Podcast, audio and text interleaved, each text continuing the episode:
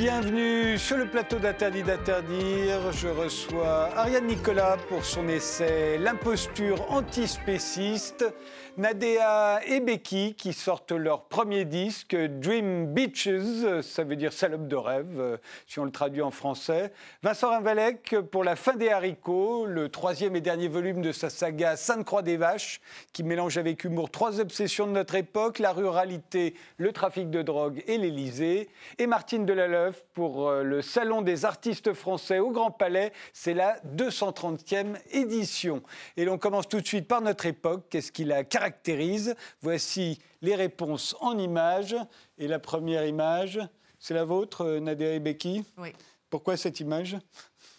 Euh, euh, évidemment, parce qu'on peut être dans une situation très concrète, très réelle, alors qu'on est ailleurs. Alors qu'on est ailleurs, dans ces, dans ces, dans ces lunettes, là en l'occurrence, c'est des lunettes de réalité virtuelle. Vous l'avez déjà essayé? Non, je n'ai pas ah envie. Je suis claustrophobe. Becky, did you try uh, that kind of Virtual reality, yeah, yeah I did actually. Yeah. It's pretty mental. I did like a zombie thing and felt like I was falling off the universe. It was crazy. elle a senti comme euh, elle tombait euh, de l'univers euh, dedans. Elle Donc c'est Nadea qui, tra qui traduira euh, Becky, qui est anglo-syrienne. Votre image à vous, Vincent Ravalek, c'est celle-ci. C'est bien aussi. Moi, je trouvais cette image intéressante parce qu'il n'y a rien de naturel là-dedans. Tout est fabriqué, on voit même plus l'homme. Donc je trouve qu'elle pose la question qu'est-ce qu'on va faire après? Ben, Peut-être rien. Peut-être rien, mais bon, il y a tout de même un petit futur. On peut décoller vers la Lune au moins, peut-être un peu plus loin. En tout cas, c'est ce que ça induit tout en faisant nos courses.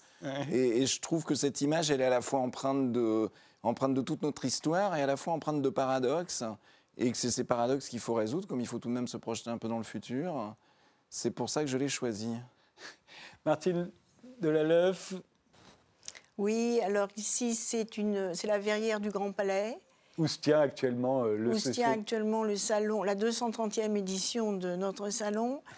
Et euh, cette image symbolise à la fois la, la luxuriance de, l'art, mais aussi euh, la permanence de cette énergie qui, qui, traverse le temps il faut savoir que le Salon des artistes français est là depuis 1901 à peu près. Hein. Exactement. sous la verrière du Grand Palais depuis 1901. Oui. Tous les Bien sûr, existant avant euh, au, Louvre, etc., mais depuis 1901.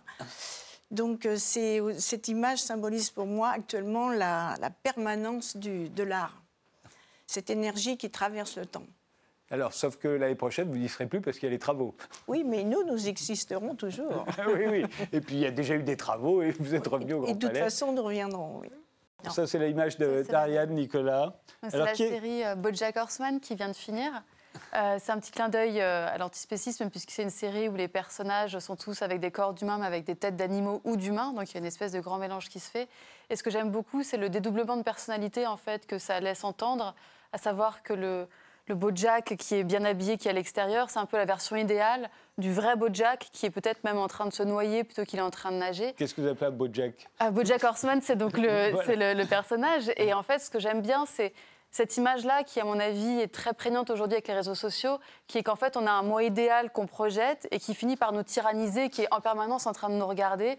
Alors que nous, on est peut-être, euh, on vaut peut-être pas mieux que d'être euh, dans la piscine sous l'eau. eh bien, commençons.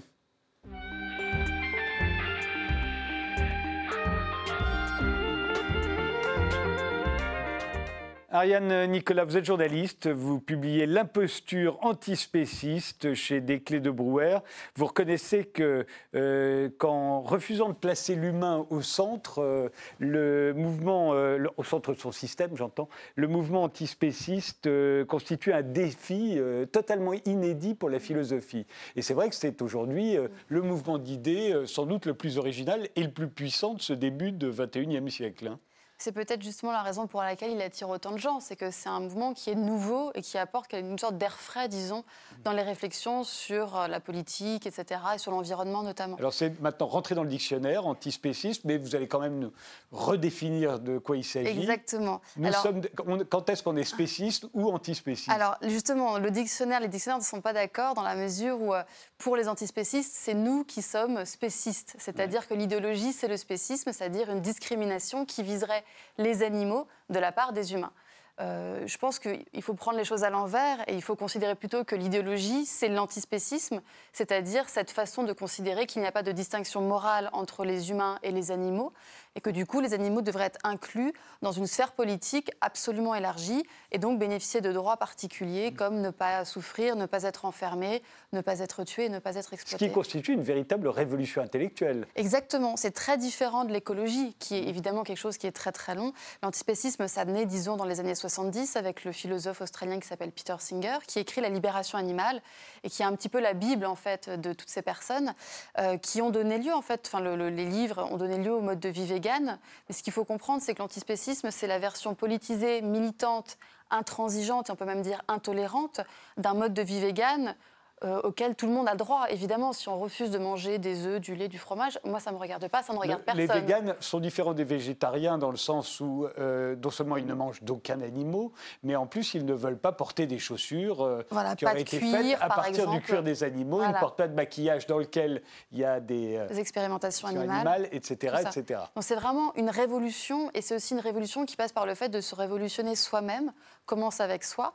Et ensuite, après, l'idée, c'est de changer la société. C'est pour ça que les antispécistes sont des militants qui font des actions qui peuvent être parfois assez violentes. Il y a eu des agressions de bouchers, de charcutiers, etc. Et aussi assez maintenant, peu quand même. Il y, a, il y a eu 1000 actions antispécistes en 2019 qui, a été, qui ont été répertoriées euh, par les gendarmes. Ça vise surtout en fait les agriculteurs maintenant, c'est-à-dire des inscriptions, des tags, un peu de dégradation de matériel. Et surtout, c'est un phénomène qui est très nouveau et qui bénéficie d'une forme de bienveillance de la part des médias, qui fait que les gens qui en sont, qui sont visés se sentent un peu démunis, se sentent délaissés par le pouvoir politique.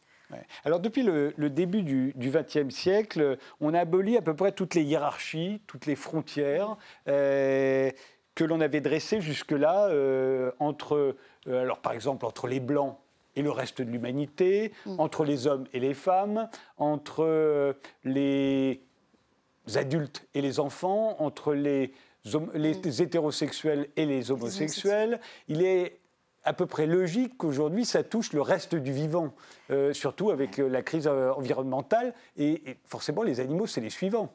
Justement, la question, c'est de savoir pourquoi est-ce qu'il devrait y rester une frontière, on va dire, ontologique très forte entre les humains et les animaux. Euh, vous parliez des Noirs, des Blancs, euh, des femmes, des hommes, tout ça, ça reste exactement la même humanité. Et le problème, c'est que... Mais ça n'a pas toujours été le cas. Ça n'a pas toujours été le cas. Et le problème, c'est que les Lumières, par exemple, qui sont vraiment ce règne qui célèbre la raison, se sont trompés sur certains sujets.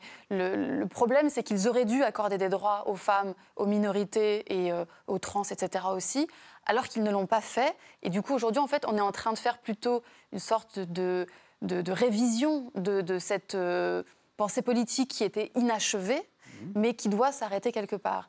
Et la raison, à mon avis, pour laquelle euh, elle doit s'arrêter à l'humanité, c'est que la sensibilité, qui est le critère, disons, euh, le paradigme sur lequel s'appuient les antispécistes, n'est pas suffisant pour justifier d'avoir des droits. C'est pas parce qu'on peut souffrir ou avoir du plaisir qu'on doit avoir des droits supplémentaires. Et pourtant, c'est vraiment eux la limite qu'ils tracent. Et je pense qu'un droit ne doit pas dépendre de ce seul critère-là, doit dépendre d'absolument autre chose.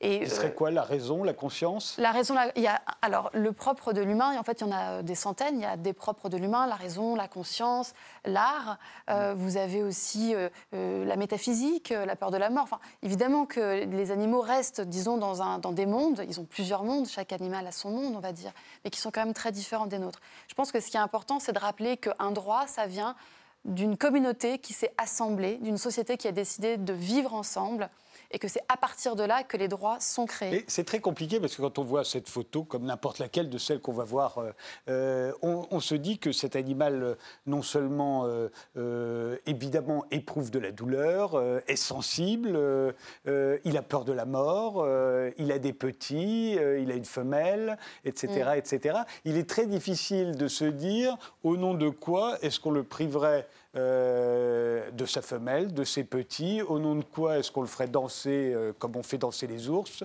Au nom de quoi est-ce qu'on peut le tuer si l'envie nous en prend, etc. etc. Aujourd'hui, c'est un vrai problème et c'est très difficile de répondre aux antispécistes. Vous avez beaucoup de courage et d'abnégation d'avoir voulu le faire mm. euh, tout au long d'un livre. Je pense que les images que vous mettez, donc l'ours et le tigre, montrent bien qu'il y a quand même différentes façons d'aborder l'animalité. C'est-à-dire que je pense qu'il faut conserver l'idée que les animaux sauvages sont faits pour être des animaux sauvages. Euh, même moi, en étant absolument pas antispéciste, je considère que les zoos avec les animaux, il y a quelque chose d'une aberration. Ça n'est pas normal. C'est ce que vous dites à la fin de votre livre, mais les zoos, c'est ce qui permet aussi de protéger les dernières, alors voilà, justement, les dernières espèces en danger. S'il n'y a pas de, zoo, il n'y a plus, plus d'animaux. Alors, on peut avoir des centres qui seraient des centres d'accueil pour la reproduction, pour la sauvegarde de l'espèce, qui doivent être, à mon avis, encouragés.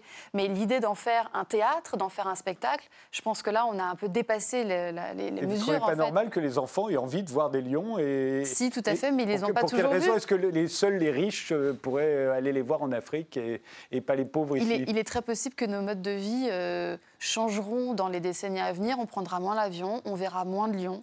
Et il va peut-être falloir se se protéger, se préparer à avoir des, des, choses qui changent. On verra des lions peut-être euh, peut-être en réalité virtuelle, qui sait, ou en tout cas dans les livres d'images ou dans les films. On peut toujours faire des documentaires sur eux. Moi, j'ai jamais vu de lion et je me sens pas discriminée, disons. Ce qui est, ce qui est drôle, c'est qu'à la fois les les antispécistes euh, euh, sont bien obligés de constater que si on faisait tout ce qu'ils nous disent, il n'y aurait quasiment plus d'animaux, parce que bien entendu, on ne continuera pas de faire vivre des millions d'animaux alors qu'on ne les mange plus, qu'on ne qu les vit, exploite plus. plus Donc il y aura quasiment plus d'animaux, et ils s'en font une raison. Et vous aussi, vous faites une raison à l'idée qu'on ne verra plus de lions, et c'est pas grave, on ne prendra pas l'avion, il n'y aura pas de zoo et puis nos enfants verront pas de lion, et c'est pas grave. C'est une question bah, de moi, je trouve ça grave. D'accord. Vous avez le droit de le penser, Mais bien moi sûr. qui ne suis ni antispéciste ni spéciste, je me dis, il faut que je vois des lions. Mais, et aussi mais, des vaches. Et, et alors je justement, justement, la question, à mon avis, qui est centrale dans l'antispécisme, c'est plutôt celle de l'élevage. Mmh. Ce qu'ils veulent faire disparaître, ce sont tous les animaux d'élevage qu'ils mmh. considèrent comme étant euh, illégitimement la propriété des humains.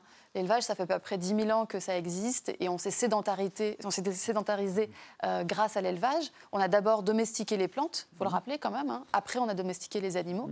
Et euh, l'idée, c'est que justement, ces animaux qui euh, n'ont pour le coup des, des, qui ont des conditions de vie qui sont sans doute assez, assez difficiles, voire atroces. Mais faut... adaptées au nombre que nous sommes sur Terre aujourd'hui. Faut bien le reconnaître. Hein. Exactement. S'il y a autant de poulets, d'oies dans les batteries, c'est parce qu'on est, Alors, on est 8 milliards. L'option, c'est soit on mange moins de viande. Moi, je propose par exemple, euh, moi, je, je mange de la viande plusieurs fois par jour, c'est-à-dire à plusieurs repas. Et je me suis, j'essaye de me, de me dire que, notamment pour des raisons écologiques, d'environnement, il faut réduire vraiment la consommation de viande. Et j'essaie de dire un repas végétarien par jour. Mmh. Une, on mange de la viande une fois par jour. Comme ça, à mon avis, c'est très simple à, à, retenir. Mais le problème, c'est que soit on fait ça, mais il y a des gens qui vont dire, ah ben non, c'est encore trop. Dans ce cas-là, ce qu'il faut, c'est, dans l'autre côté, c'est l'option malthusienne, c'est réduire la population. Et moi, je trouve ça absolument scandaleux de dire, la seule alternative à l'élevage, c'est de faire moins d'enfants. Ça, je ne peux pas l'entendre. Mais euh, revenons à, à, cette révolution antispéciste euh, que vous qualifiez d'imposture, euh, Ariane Nicolas. Les antispécistes, dites-vous, voient des impératifs de justice là où en réalité n'émergent que des considérations morales, sans fondement. Mmh. La morale, c'est ce qui dit, voilà, voilà, il est joli, il ne faut pas lui faire de mal. Euh, eux, ils estiment que le fait que ça lui ferait mal, euh, mmh. c'est injuste de mmh. le faire souffrir. Vous vous dites, c'est pas une question de, c'est pas la question. Alors, c'est quoi la question? C'est pas une question de justice dans le sens où, encore une fois, la justice est là pour notamment redistribuer des biens, faire partager des richesses, etc. Euh, la question morale, c'est plutôt un rapport éthique, même plutôt à l'animal.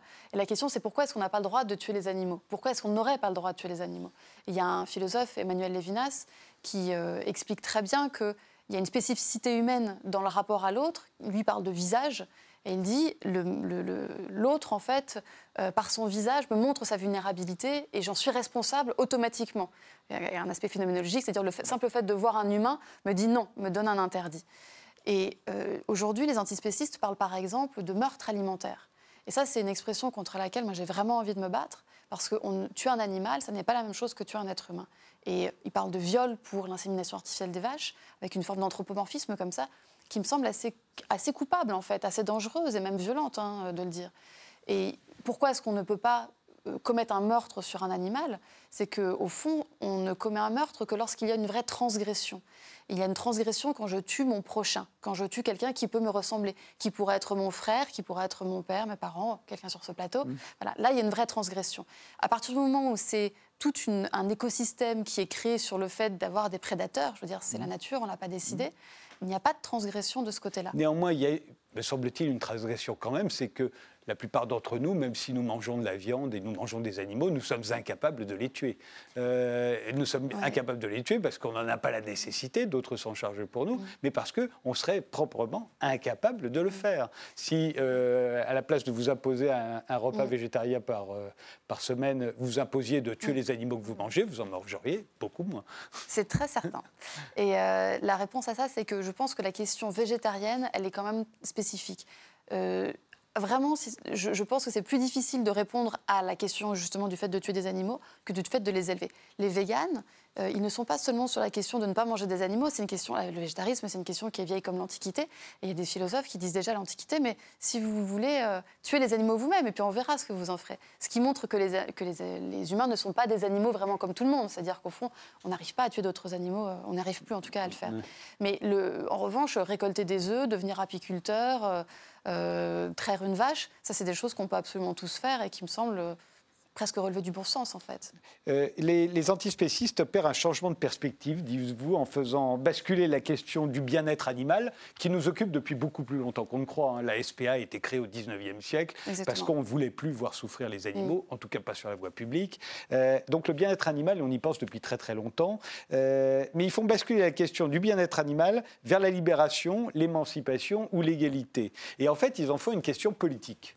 Et, et là, c'est assez décontenançant pour les pour les spécistes, on va les appeler, parce que personne n'a jamais réfléchi à ça. Au nom de quoi euh, ces animaux-là ne pourraient pas avoir une représentation comme en ont les enfants, par exemple, mm. qui sont représentés par leurs parents. L'intérêt de l'enfant euh, est pris en compte par la société, mm.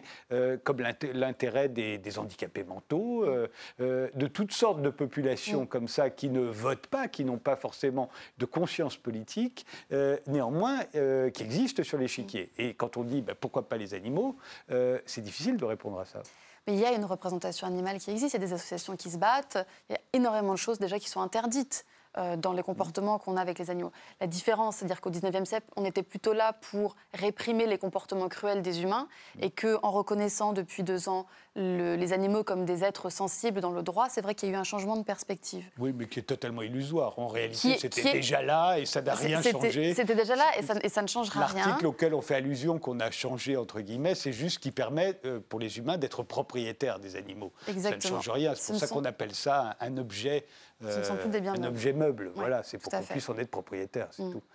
Mais la question, c'est de savoir aussi, euh, à l'avenir, qu'est-ce qu'on va pouvoir avoir comme droit supplémentaire par rapport aux animaux. Et je pense que euh, ce que vous disiez, par exemple, par rapport aux zoos, par rapport au cirque, ça va faire partie des choses où il va y avoir des, associations qui vont se faire entendre et des partis politiques qui vont aussi, euh, je pense, vraiment rentrer dans l'arène politique. On voit que, par exemple, aux européennes, le parti animaliste, pour sa première élection, a fait plus de 2%. C'est plus que le PCF, c'est plus que l'UDI. On sent qu'il y a vraiment quelque chose qui a changé. Et je pense que ce qui explique aussi cette prégnance et cette prise de l'antispécisme dans l'opinion, c'est le fait qu'en fait les politiques ne font presque rien.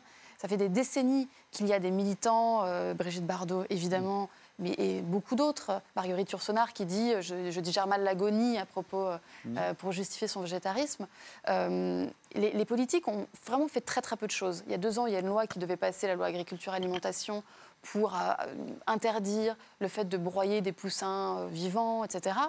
C'est même pas passé. Donc en fait, on se dit, il y a des espèces de blocages qui sont absolument considérables, et plus les politiques bloquent, et plus les militants ont envie, je pense en fait se radicalisent, et vont défendre des choses qu'ils n'auraient peut-être pas défendues si l'agriculture euh, euh, intensive comme ça euh, n'avait pas existé, si on était resté sur des modèles à, taille humaine, avec un respect de l'animal, avec une vraie relation en fait qui se passe entre les humains et les animaux. Je pense qu'aujourd'hui, on ne serait pas là.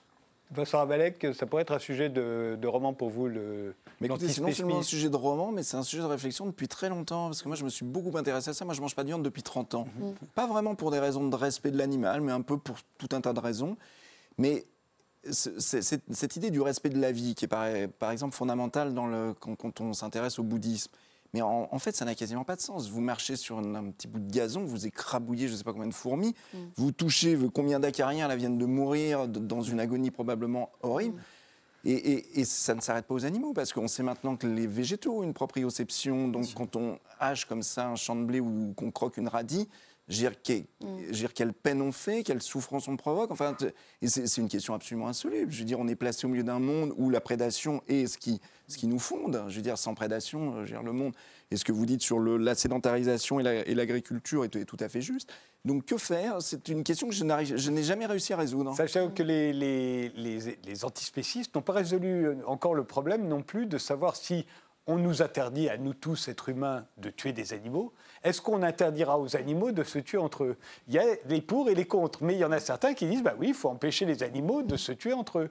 C'est-à-dire là, on est dans, un, dans quelque chose d'antinaturel à un point. Euh, mais après tout, nous aussi, on s'est empêché de, nous, de se tuer les uns les autres. Pourquoi ne pas empêcher les animaux? C'est une vraie question. Et je, sur la, enfin, disons que je pense que pour le coup, ça déséquilibrerait absolument le, ah règne animal. Et Peter Singer, d'ailleurs, dit ce serait pas mal, mais on, pour des raisons euh, pratiques, peut-être qu'il ne faut pas trop euh, aller dessus parce qu'en fait, on n'y arrivera pas. Donc on voit que d'un point de vue vraiment pragmatique, euh, c'est infaisable. Et puis, et puis je, pense aussi que, effectivement, en fait, on n'en a jamais fini parce que c'est une sorte d'obsession pour la souffrance qui fait que peut-être ce qu'il faut arriver à accepter, c'est que la souffrance, elle fait aussi partie de la vie.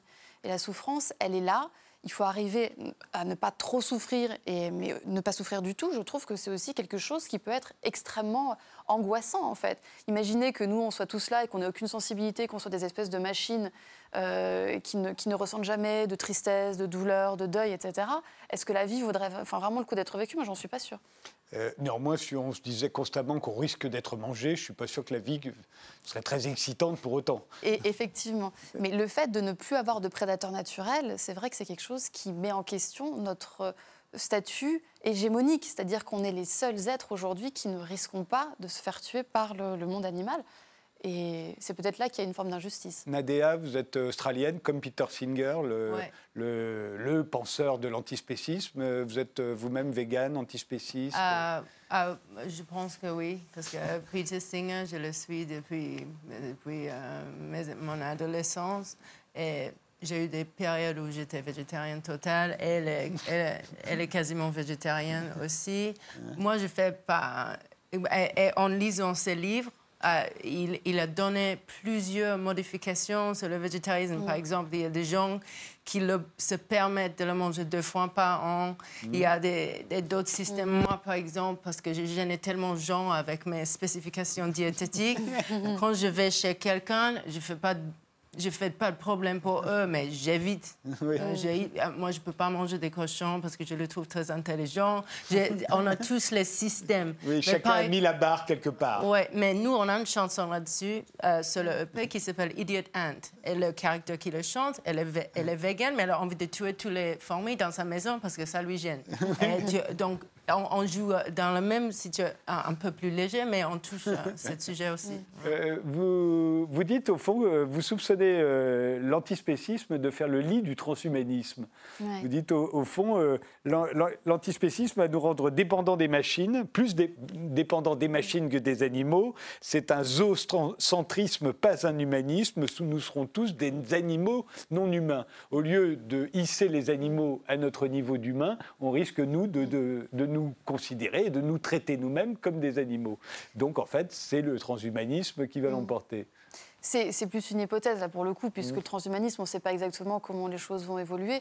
Mais c'est vrai que si on considère que les animaux sont, doivent faire une espèce de séparatisme, on va les remplacer par des robots. Ça s'est déjà fait avec les bœufs et les, chevaux de trait qui ont été remplacés par exemple par des et qui n'existent plus. Et qui, n'existent plus vraiment, effectivement. Euh, mais euh, c'est sûr que c'est quelque chose qui risque d'arriver. Il y a quand même l'idée que si on reste aussi nombreux et qu'on doit tous devenir euh, végétariens ou véganes, euh, la terre devra être absolument exploitée par des végétaux, par des légumes, et il faudra forcément sans doute que, ce qui arrive déjà, hein, que l'intelligence artificielle aide à répartir les denrées. Et puis, euh, il y a la viande artificielle qui commence déjà à arriver en laboratoire et qui peut, alors on ne sait pas exactement, encore une fois, dans quelle mesure ça pourrait être comestible, mais en tout cas, il y a des recherches qui sont faites dans ce sens. Il n'est pas impossible que d'ici 40 ou 50 ans, ce soit un substitut et que les gens disent, bah oui, mais plutôt que tuer une vache, manger une cuisse de poulet qui a été créée en laboratoire. D'ores et déjà, dans les restaurants véganes, on peut manger des burgers beurre de soja, etc. Il y a une imitation des mm. plats, mm. des plats traditionnels, une imitation à la fois de, sur la forme et sur, et sur le goût. Oui, il y a des hot dogs avec des saucisses qui sont faites à base de carottes, ce qui montre bien qu'il y a peut-être une nostalgie, disons, d'un certain mode de vie, et puis même en termes de goût. Je pense que la viande a un goût absolument particulier et la graisse est quelque chose, pour le coup, euh, qui, donne vraiment du fumé. Et la graisse est quelque chose que les gens ont commencé, enfin que les australopithèques euh, consommaient, que euh, Sapiens a consommé depuis le début, qui était vraiment ce qui donnait de l'énergie. Et tout ce rapport comme ça à la chair et au gras pose aussi la question de est-ce que c'est vraiment, au fond, une idéologie très politique ou est-ce que derrière, il n'y a pas quand même, dans toute la complexité des affects qui font que les gens se tournent vers une idéologie, euh, quelque chose aussi qui est lié à une gastronomie et en fait, peut-être au fait, de, pour certaines personnes, de vouloir maigrir euh, plus facilement. Disons que c'est des choses qui sont aussi, à mon avis, complexes. Il n'y a pas une seule raison pour laquelle les gens deviennent antispécistes. Il y a différents facteurs et peut-être que, voilà. Euh, la posture antispéciste, ça vient de paraître aux éditions Des Clés de Brouwer. On fait une pause, on se retrouve juste après.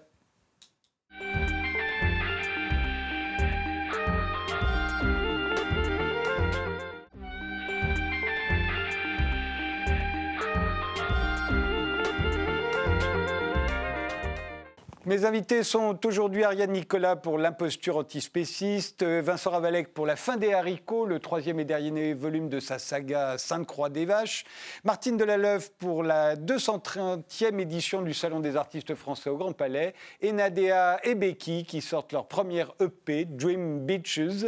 Est-ce que Salope de rêve vous paraît une bonne traduction? Ouais. Ouais. Ça se voit pas Je sais pas. Je me suis dit que vous aviez dû y penser, mais je préférais que ce soit pas, ce soit pas une, seulement mon interprétation. Alors on va voir tout de suite euh, votre interprétation à vous de, du concept de rêve. C'est le, le, clip qu'a réalisé euh, Becky, euh, Kombucha.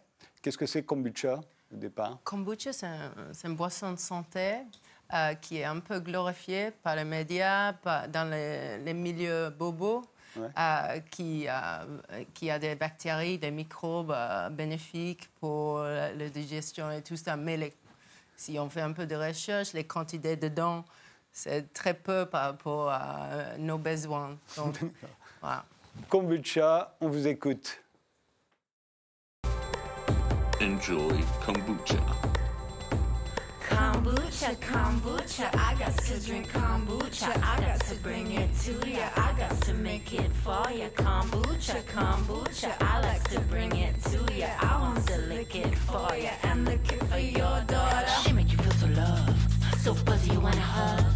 The people out in the street, though, the people you never meet, though. She be the perfect drug. Inside you is gonna flood.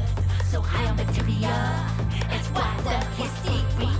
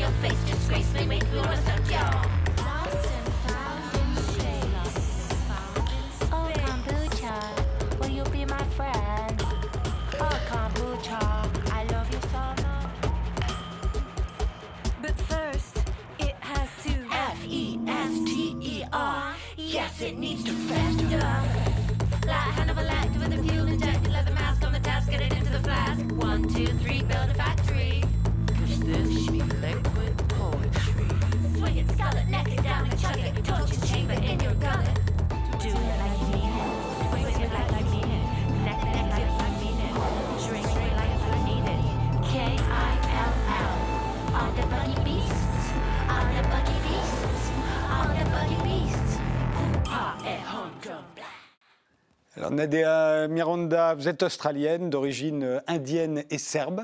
Euh, il paraît que vous êtes restée en France parce que vous aviez perdu votre passeport, c'est vrai Oui, c'est vrai. c'est vrai. Mais maintenant, votre pays m'a donné un passeport. oui, d'accord. Donc vous êtes française maintenant. Mais au début, c'était vraiment pour ça. Et vous avez commencé par chanter dans le métro. Moi, oui. Ouais. j'ai commencé à 18 ans. Euh, je jouais pas, pas, dans le métro, dans les, devant les bars. C'est là, à bas du marché, où j'ai rencontré un Français. On a, on a créé un groupe ensemble. C'est comme ça que j'ai resté ici. Et vous, Becky Marie, vous êtes euh, anglo-syrienne. Oui. Voilà. Et euh, vous, vous êtes surtout réalisatrice, en fait, plus que chanteuse, non? You're more a director than a singer. Non, I know on both. Ouais. Yeah, for sure. uh, euh, je suis une directrice pour euh, 8, ans, 8 ans? Oui, réalisa euh, on dit réalisatrice. pour euh, 15 ans. Ah, ouais. ah mais ah ouais. 20 ans. Ouais. 20. Et vous vous êtes rencontrées comment, toutes les deux? En fait, pas le fait qu'elle est réalisatrice. Moi, je cherchais une réalisatrice pour euh, mon, mon, propre projet. Je l'ai rencontrée et tout d'un coup, je me suis dit, ah, l'autre projet que je fais là, ça pourrait être bien sa voix parce qu'elle est anglaise et les caractères que j'avais créés, je dis ça va être trop bien. Donc elle a chanté deux chansons, elle déchirait.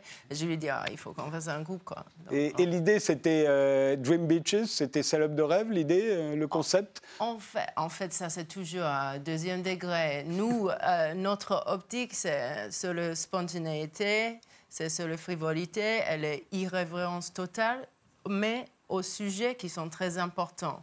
Donc, par exemple, ça, kombucha, c'est ce consumérisme. Mhm. C'est nous qui suivons n'importe quel chemin, euh, n'importe quel nutritionniste nous donne, on le suit sans faire de bonnes recherches euh, ou, notre société. C'est pas chaque personne. Donc, même si on approche les sujets euh, importants, on fait avec une manière très légère.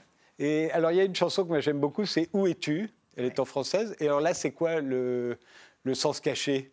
Le sens, c'est comme on a vu dans la photo de Nicolas Barry, c'est où es-tu en ce moment? Parce que je vois, euh, par exemple, hier soir, je regardais par la fenêtre, tout le monde était dans leur téléphone. Donc, je dis, ah, quand je rencontre quelqu'un, est-ce que tu es, sur ma jupe? Est-ce que tu es avec mes yeux? Est-ce que tu es avec tes enfants que tu dois chercher à l'école?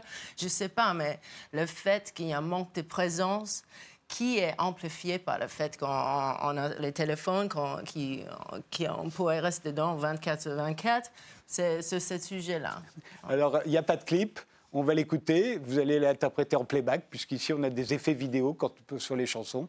On écoute tout de suite Où es-tu?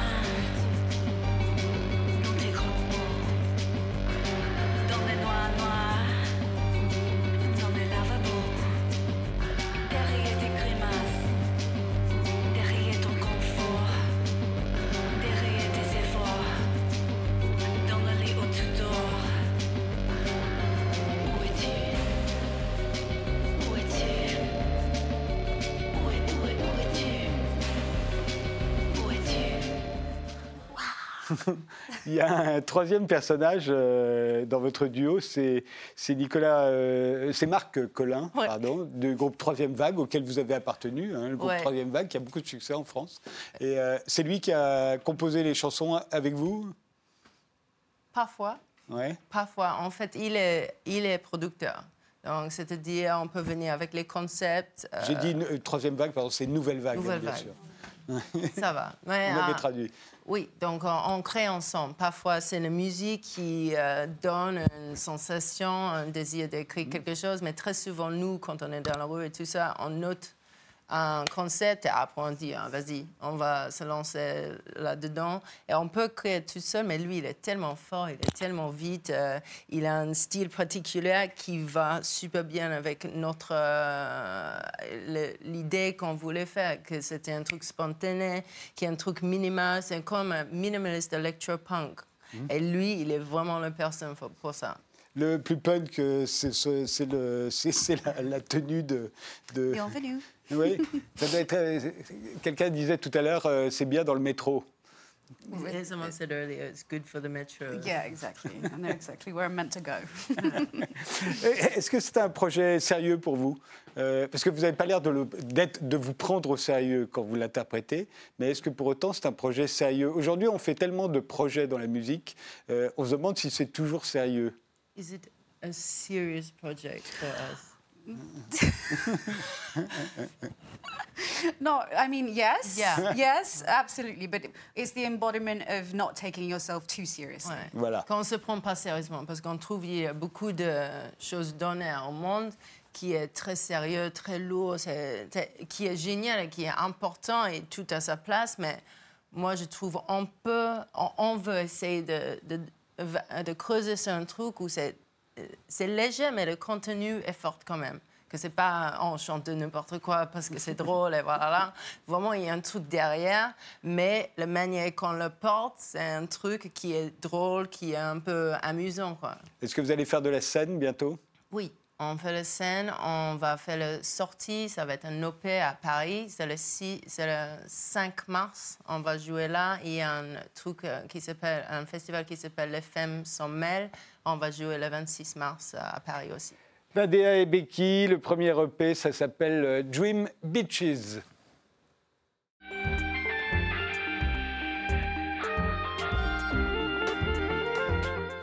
Vincent Ravalec, le troisième et dernier volume de votre saga euh, Sainte-Croix des Vaches, euh, euh, qui paraît chez Fayard, bah, vient d'être publié. Sainte-Croix des Vaches, c'est un, village coupé du monde qui, pour, où pour survivre, le maire a décidé de cultiver de la bœuf bio.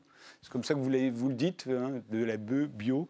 Euh, et donc, dans ce troisième volume, La fin des haricots, euh, le maire euh, mafieux donc, devient conseiller d'Emmanuel Macron pour l'agriculture. Alors, attendez, d'Emmanuel Macron, vous allez un peu vite. On pourrait dire qu'il ressemble à Emmanuel il Macron. ressemble comme deux gouttes d'eau à Emmanuel Macron. Et comme il ne s'appelle pas autrement, j'en ai conclu que c'était Emmanuel Macron. Alors, c'est pas tout à fait Emmanuel Macron, c'est évident qu'il y a une décalque de la réalité. L'idée, en fait, c'était effectivement un village qui est coupé du monde, où il y a des paysans qui ont été obligés d'a- une vie parallèle, en fait, pour survivre, sinon ils étaient absolument cuits. Et il y avait, il y a deux, en fait, deux députés qui sont arrivés dans ce village, qui sont un peu, qui, qui sont issus Ça, c'était dans les deux précédents Ça, c'était dans les deux, précédents, dont il y a tout un tas de péripéties qu'on va, sur lesquelles on va pas s'étendre là. Mais toujours est-il que ce, ce paysan qui est plein de bon sens et en même temps qui a développé cette activité parallèle, donc avec un écosystème qui lui est particulier, Mais que personne, ne- évidemment, euh, ne évidemment connaît. personne ne connaît et encore moins à l'Élysée, va se retrouver propulsé euh, donc au, au plein cœur, ce que j'appelle le game, parce que le- en fait le milieu politique m'a toujours beaucoup Et intéressé. alors là, justement, je voulais, parce que c'est l'aspect le plus intéressant de ce troisième tome, euh, il se trouve qu'à la fin, vous remerciez votre euh, éditrice Isabelle Saporta. Euh, Isabelle Saporta est candidate au, au municipal. Euh, elle est la, la femme de, Yanni- de Yannick Jadot, euh, en plus, euh, d'être journaliste. Et vous remerciez aussi Gaspard Glantzer. Alors, je dois dire une chose, c'est que. Isabelle, effectivement, est mon éditrice, mais elle n'était pas candidate quand j'ai commencé le livre, mais ça m'a bien arrangé, puisque, en fait, au fur et à mesure que j'écrivais le livre, alors, euh, évidemment, je ne suis pas du tout dans son intimité, mais j'avais tout de même des échos de, de- de la manière dont elle se présentait. Elle m'a permis de rencontrer Gaspard Ganzer, qui a tout de même été au cœur de, de Lui, ce que j'appelle le conseiller euh, relations presse de François Hollande Ouais, à l'Élysée. Donc lui, il était vraiment dans le game, comme vous dites, au dernier niveau. Il était au dernier niveau, donc bon, il, m'a raconté non, pas du tout des, secrets politiques, mais par contre, moi, ce qui m'intéressait, plus des choses d'ambiance, des petites. euh, euh, ce que je trouve incroyable, c'est ces gens qui sont proches de la danse, cette espèce de théâtre hein, qui, qui- paraît complètement fou quand on, quand on les regarde de l'extérieur, et ce théâtre qui est en, même temps peuplé de mensonges, parce que de mensonges, en tout cas, de ces espèces de, de, de, de fake en permanence. euh, J'insiste beaucoup là-dessus dans le livre, il y a cette histoire d'éléments de langage, dès qu'il y a un truc, il faut produire des éléments de langage. C'est essayer de retranscrire une réalité qui n'est pas vraiment la réalité, mais en l'articulant différemment pour essayer d'arranger les choses.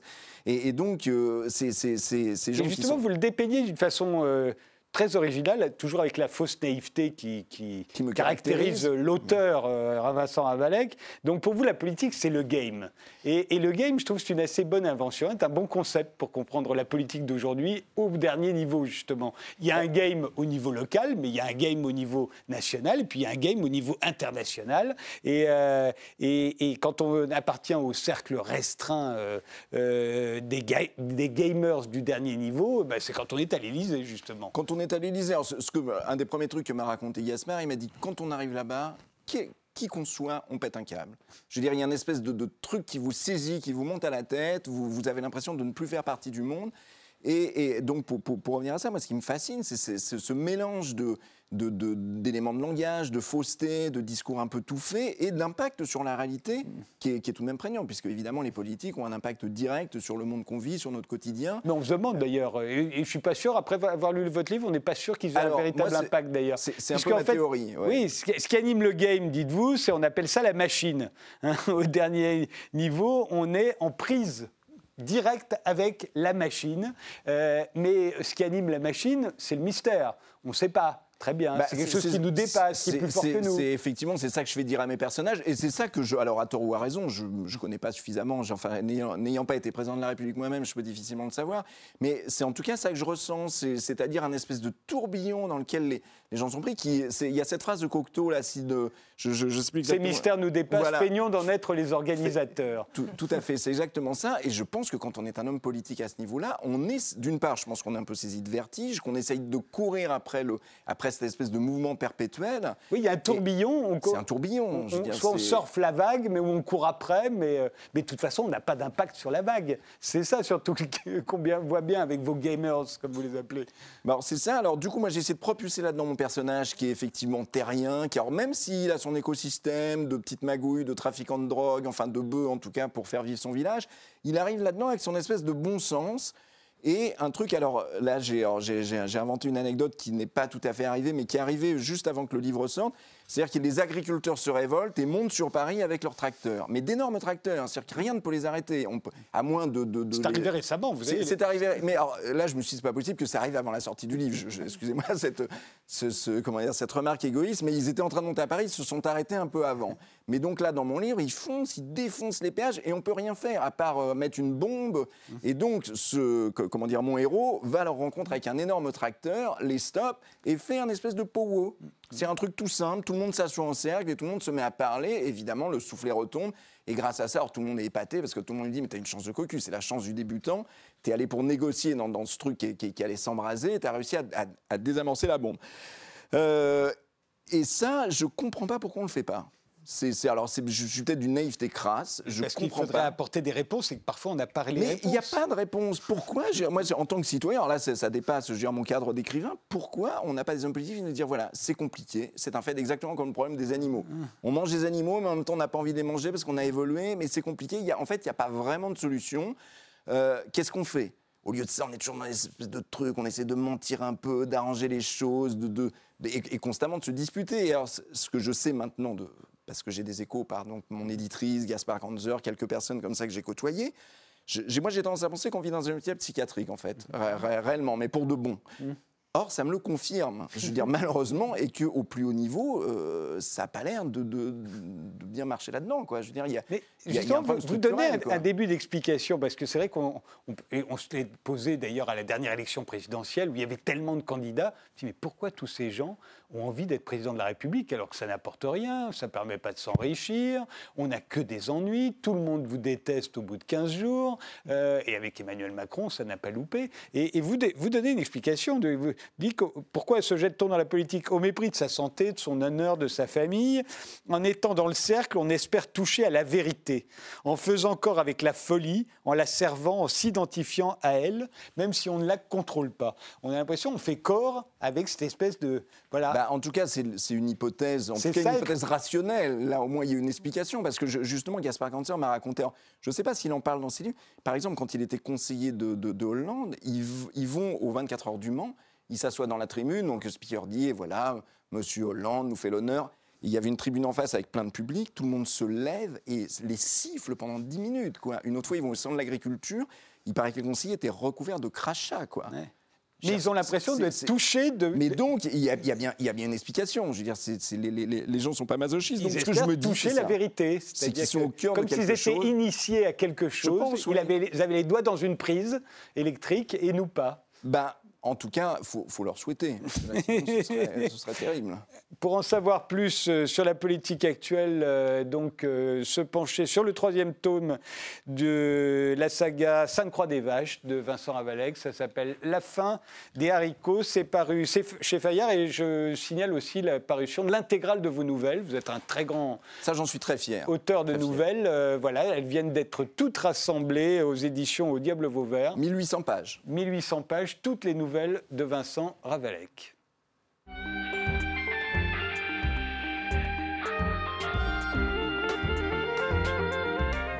Martine Delaleuf, euh, la 230e édition du Salon des artistes français euh, a commencé au Grand Palais. Ça durera jusqu'à dimanche prochain, le 16 février inclus. Hein.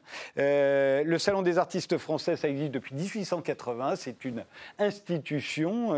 ça a succédé au Salon de l'Académie des Beaux-Arts. alors, c'était du temps au 19e siècle, mais ça faisait trois siècles déjà que ça existait. Et alors là, tous les grands scandales, quand on disait le scandale du salon de 1863. C'était au salon de l'Académie des Beaux-Arts, euh, quand euh, Olympiade Manet, euh, le, nouveau, le réalisme de Courbet, etc. C'est toujours au, salon, quand on disait le salon, d'ailleurs, c'était le salon. Qu'est-ce qu'il y a comme différence dès l'instant où on crée le Salon des artistes français C'est que ce n'est plus l'Académie qui décide, ce sont les artistes. D'ailleurs, vous êtes la présidente, vous êtes une peintre vous-même. dans cette très longue histoire, l'Académie euh, royale de peinture a interrompu sa vie au moment de la Révolution française. Mmh. Elle a donc changé de nom. L'Assemblée nationale a repris une exposition en l'an 3 de la liberté et ça a continué tout au long du 19e siècle en s'épanouissant de plus en plus. À la fin du 19e siècle, Jules Ferry a demandé à ce que les, artistes s'organisent eux-mêmes et c'est la création du salon de la Société des artistes français.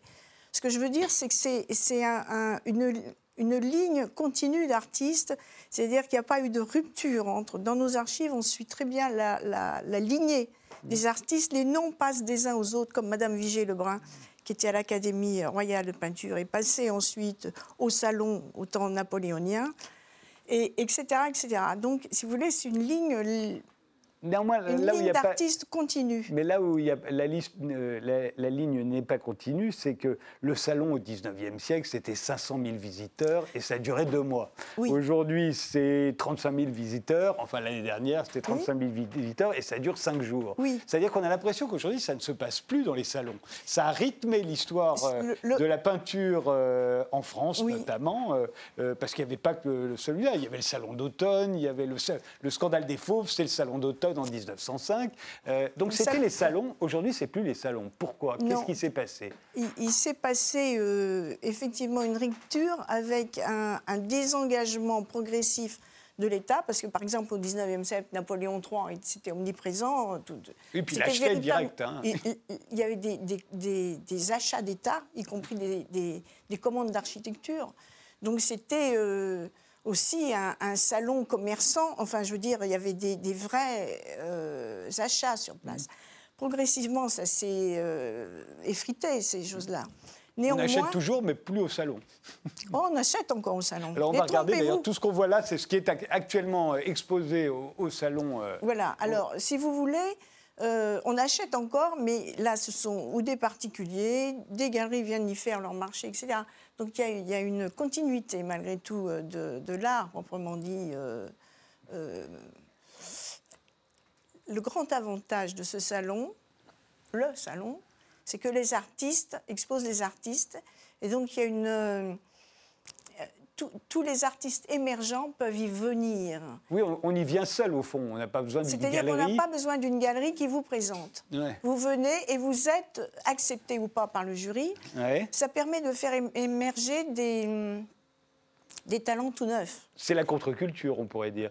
Parce que c'est quand même à l'écart du marché, des galeries, même des tendances de l'art actuel. Euh, les œuvres qu'on voit là. Non, c'est pas à euh, l'écart. Les, galeries continuent à, venir chercher un certain nombre d'artistes qui leur plaisent ou, mmh. autres. Il y a encore des achats. Euh, toutes les tendances sont censées être présentées. Mais comme on a une très longue histoire, comme vous le savez, ces tendances évoluent. Et donc, le salon évolue aussi. Il y a eu une grande explosion avec les, impressionnistes, c'est retombé. Et puis, on voit surgir un autre mouvement, les fauves, etc., etc. Donc euh, nous, euh, comme nous sommes une très vieille euh, société, on est relativement philosophe sur cette sur ces engouements et ces tendances. comment, vous, comment vous opère la sélection Sur quels critères? Il y a 600 artistes, français et étrangers d'ailleurs. Il n'y a pas que des, des, Français qui sont exposés. Euh, donc, c'est quoi le jury? Et, qui va ensuite remettre des, récompenses, puisqu'on peut être médaillé par le salon, comme autrefois Oui, comme autrefois, comme il y a deux siècles. C'est-à-dire que le jury est composé dans chaque section par des gens qui sont. Euh, médaillés d'or et qui sont élus tous les trois ans par les sociétaires, mmh. ce qui permet un renouvellement. Les, les, candidatures sont spontanées, c'est-à-dire euh, si vous, monsieur, vous voulez euh, proposer une œuvre, vous remplissez votre dossier et vous envoyez les documents demandés. Le jury opère sa sélection sur ce qu'il voit, c'est-à-dire qu'il ne prend pas en considération un CV ou pas. Mmh. Et c'était comme ça déjà il y a, il y a, 200... Euh, oui, tout à fait. Ça permet, euh, le fait de, par exemple, ne pas tenir compte d'un dossier, d'un CV, d'une histoire, permet de faire émerger des gens sur la qualité de l'œuvre. Mm. Comme ça. Donc on ne connaît pas ce monsieur, mais on a vu ça et on trouve que c'est formidable. On le prend. Et donc, si vous voulez, ça a cette fraîcheur que n'ont pas forcément les galeries qui, malgré tout, vendent des des noms reconnus ou qui, hmm. les, soutiennent. Tandis que là, c'est vraiment euh, oui, si on cherche une émergence. si on veut des euh, peintres connus, c'est pas la peine d'aller là. On n'en trouvera pas. Là, c'est des gens qui ne sont pas connus. C'est même le principe quasiment. C'est le principe. Il y a malgré tout des gens qui ont fait carrière et qui sont connus. Hmm. Parce que, si vous voulez, c'est le principe de l'atelier. C'est-à-dire qu'il y a des, des, des, des artistes qui sont là depuis très longtemps, qui sont fidèles. Il y a un esprit d'atelier les, plus jeunes sont encouragés ou critiqués, car comme le disait Manet, c'est le terrain de lutte. Mmh. Donc il y a une émulation qui se fait. Ça, c'est Michel Pigeon, par exemple. Cette, œuvre que je trouve magnifique, qui est très vieux maintenant et qui est un, sculpteur de, en taille directe, remarquable. Et euh, on a des installations, il y a des. Il y a, de la photo, il y a, oui, oui, il y a comme. Euh, il, y a... toutes sortes d'œuvres. Euh, on essaye, le jury essaye vraiment de sélectionner le meilleur de, chaque tendance. La 230e édition du Salon des artistes français, c'est au Grand Palais jusqu'à dimanche inclus. La fin des haricots, le troisième et dernier tome de la saga de Vincent Ravalec, Sainte-Croix des Vaches, c'est chez Fayard. Dream Beaches, le premier repé de Nadea et Becky, c'est sorti chez Quaidon Records. Et l'imposture antispéciste d'Ariane Nicolas, c'est chez Desclés de Brouwer. Merci de nous avoir suivis. Rendez-vous au prochain numéro.